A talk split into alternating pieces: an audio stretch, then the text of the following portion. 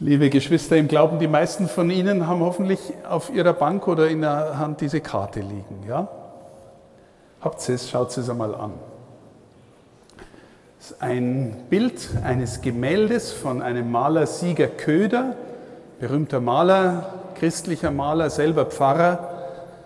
Der hat meiner Gemeinschaft, ich habe lange in Benediktbeuern gelebt, dieses Gemälde geschenkt. Er hat darin Don Bosco gemalt. Und zwar folgendermaßen. Don Bosco ist auf diesem Bild zweimal zu sehen.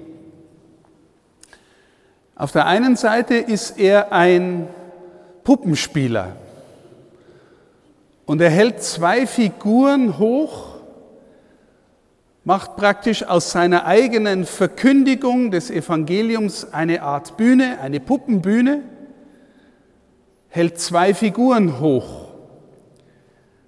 Der eine ist der barmherzige Vater und der andere ist der verlorene Sohn. Die meisten kennen dieses Gleichnis.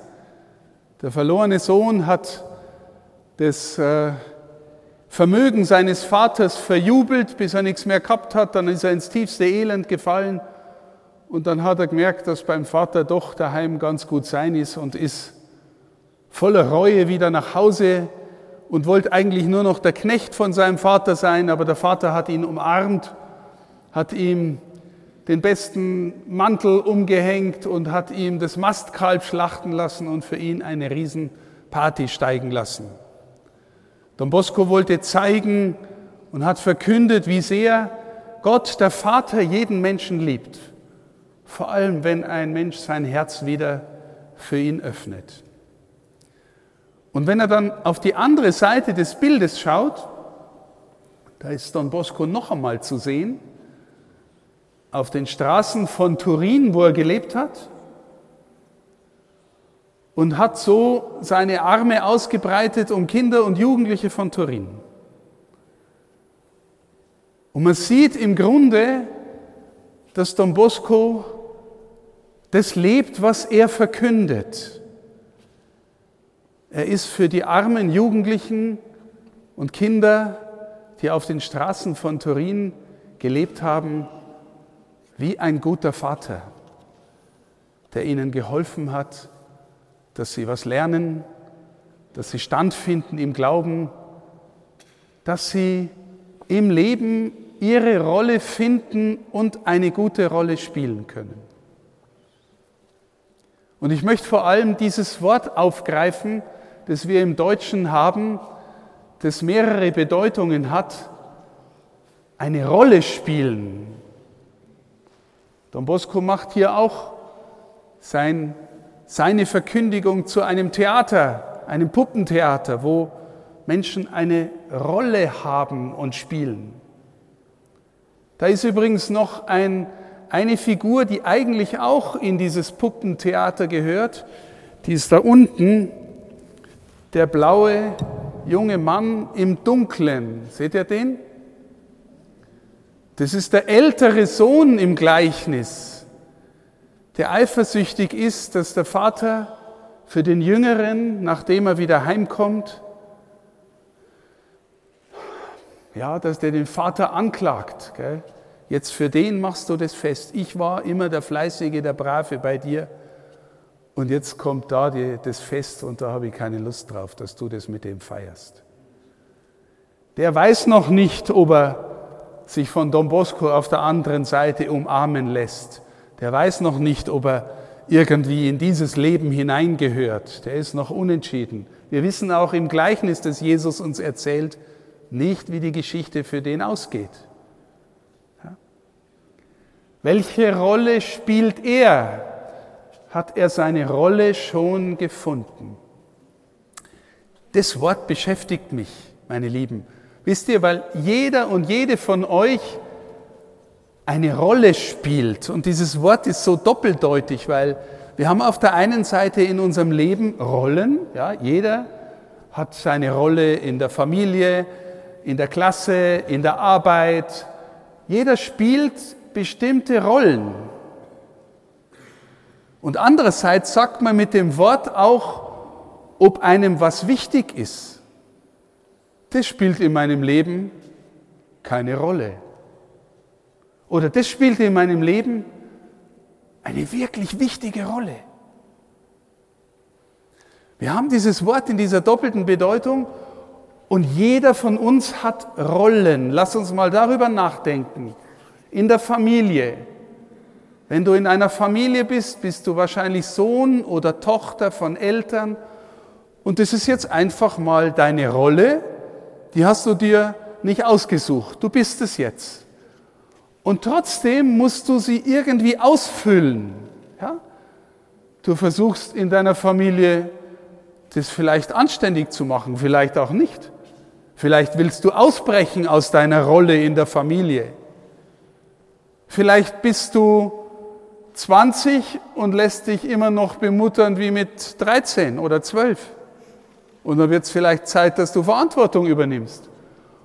Oder die Mama lässt dich nicht aus der Rolle, du bist 20 und sie bemuttert dich immer noch, wie wenn du 10 wärst. Könnte auch sein. Und dann wäre vielleicht einmal ein Gespräch angesagt, wie es so mit dem Rollenverständnis ist, ob man da richtig kommt. Oder stell dir vor, du bist in deiner Clique und hast dort die Rolle des Spaßvogels. Und du bist der Clown. Bist du das in deiner Clique? Ja? Aber vielleicht nervt es dich irgendwann, dass dich die anderen immer nur als Clown identifizieren und du gar nicht mehr aus deiner Rolle rauskommst. Kann sein. Und dann wirst plötzlich auf die Rolle reduziert und bist für alle nur der Kasper und bist aber doch vielleicht der ernsthafte Kerl. Kann auch sein. Versteht ihr das mit den Rollen? Ist gar nicht so einfach.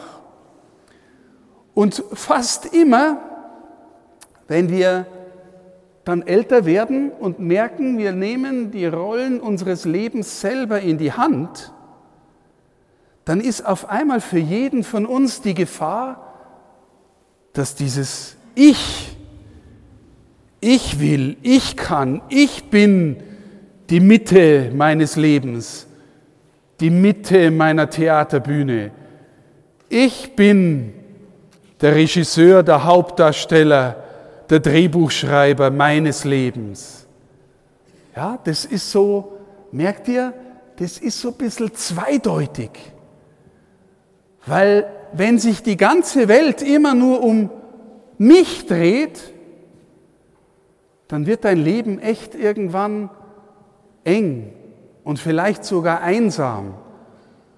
Weil wenn du immer nur selbst der Hauptdarsteller sein willst oder die Hauptdarstellerin, dann reduzierst du automatisch alle anderen nur auf Nebenrollen in deinem Leben. Dann darf keiner neben dir die Hauptrolle spielen. Meine Lieben, das, was ich gerade versuche zu beschreiben, was in uns allen steckt, gell, dass jeder, jeder hat die Versuchung in sich, jeder Mann, jeder Frau, nicht nur jeder Jugendliche oder Kinder, auch jeder Erwachsene, die eigenartige Vorstellung, die Welt dreht sich vor allem um mich und meine Bedürfnisse und meine Rollenerwartung und mein Drehbuch. Und tatsächlich, wenn wir dieses Bild von der Bühne nehmen und vom Theater nehmen, dann glauben wir, und das war, das war der tiefe Glaube Don Boscos, der eigentliche Regisseur, der eigentliche Drehbuchschreiber unseres Lebens ist Gott. Er hat dein Leben in der Hand. Du könntest nicht einen Atemzug tun, wenn er nicht dir das Leben geschenkt hätte und dich in jeder Sekunde am Leben halten würde. Und wir glauben, dass du dein Leben findest und deine Freude findest und den Sinn deines Lebens findest, wenn du lernst, die Rolle zu finden und einzunehmen, die dir Gott in diesem Leben zugedacht hat. Er, er ist der Regisseur und hat dein Leben in der Hand. Er ist der, der will, dass dein Leben gelingt und dass du das findest, was er für dich gedacht hat.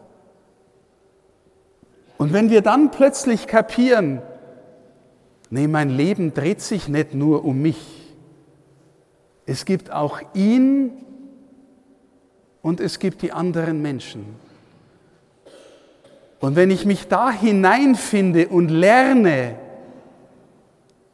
ein Kind Gottes zu werden, dann finde ich auch in eine Freude, das war die tiefe Überzeugung Don Boscos, die mir sonst niemand geben kann. Don Bosco wollte auf der Bühne des Lebens der Helfer sein, dass junge Menschen ihre Rolle finden.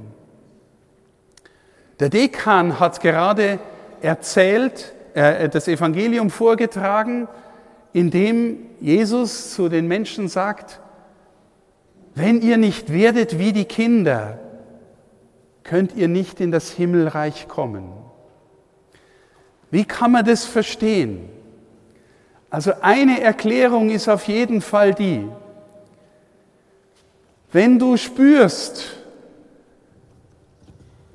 dass dich der Vater wirklich liebt und dass Jesus dafür gekommen ist und gestorben und auferstanden ist, dass er all das, was in dir nur um sich kreist, wegnimmt und dich auf die Bühne des Lebens stellen will.